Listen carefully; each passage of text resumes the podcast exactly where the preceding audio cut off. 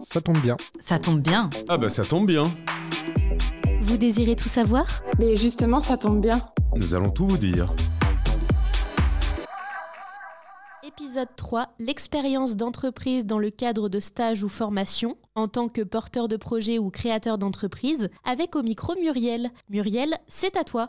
Vous êtes dans une phase de projet de création d'entreprise où vous avez déjà une idée de ce que vous voulez créer comme entreprise. Vous voulez connaître un peu ce métier-là. Donc vous voulez aller rencontrer des professionnels qui vont faire la même chose que vous, la même chose que ce que vous avez en tête. Vous pouvez aller faire des stages en entreprise en fonction de où vous en êtes dans votre vie. Soit vous êtes étudiant et vous pouvez demander à votre école de vous proposer bien des entreprises cibles et dans ces cas-là vous signerez une convention de stage entre votre école et l'entreprise dans laquelle vous ferez un stage. Si vous êtes dans une phase de votre vie où vous êtes demandeur d'emploi, créateur d'entreprise, vous pouvez aussi vous rapprocher du pôle emploi pour pouvoir faire un stage rémunéré en entreprise. Même si ces stages sont très réglementés, vous pouvez, en fonction de ce que vous voulez faire, accéder à tout type d'entreprise, une PME, une TPE ou une grande entreprise. En fonction de ce que vous avez en tête, peut-être que c'est une grosse entreprise ou un service dans une grande entreprise dont vous avez euh, besoin de connaître les activités, mais parfois ça peut être une TPE. Donc vous devez savoir aussi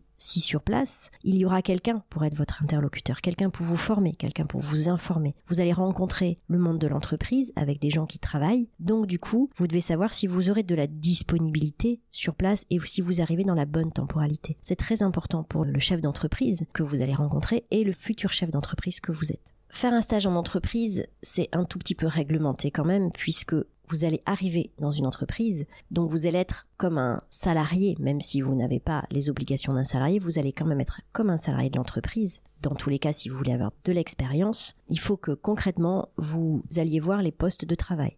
Donc du coup, si vous signez une convention entre votre école ou le pôle emploi et l'entreprise, c'est aussi pour vous couvrir. Quand vous allez dans une entreprise, vous accédez forcément au lieu de l'entreprise, donc vous devez être couvert, notamment en cas de chute dans l'entreprise. Soit votre école, soit le pôle emploi connaît l'entreprise. Sinon, il faut ne pas hésiter à aller voir le chef d'entreprise et lui demander déjà s'il a envie d'accueillir des stagiaires, s'il a le temps et euh, concrètement ce que vous allez pouvoir faire, les gens que vous allez pouvoir rencontrer. C'est très important de demander déjà ce que concrètement vous allez pouvoir euh, voir vous avez besoin d'avoir une expérience, de savoir comment est le monde de l'entreprise et surtout dans une entreprise qui ressemble potentiellement à ce que vous avez en tête, à votre projet. Allez voir le professionnel en question. N'hésitez pas, avant de vous lancer dans un stage, d'aller voir l'entreprise. Demandez à l'école, demandez à votre organisme Pôle Emploi par exemple, euh, si à leur sens c'est nécessaire. N'hésitez pas, l'expérience vous en avez besoin. Essayez quand même de faire ça dans un cadre réglementé.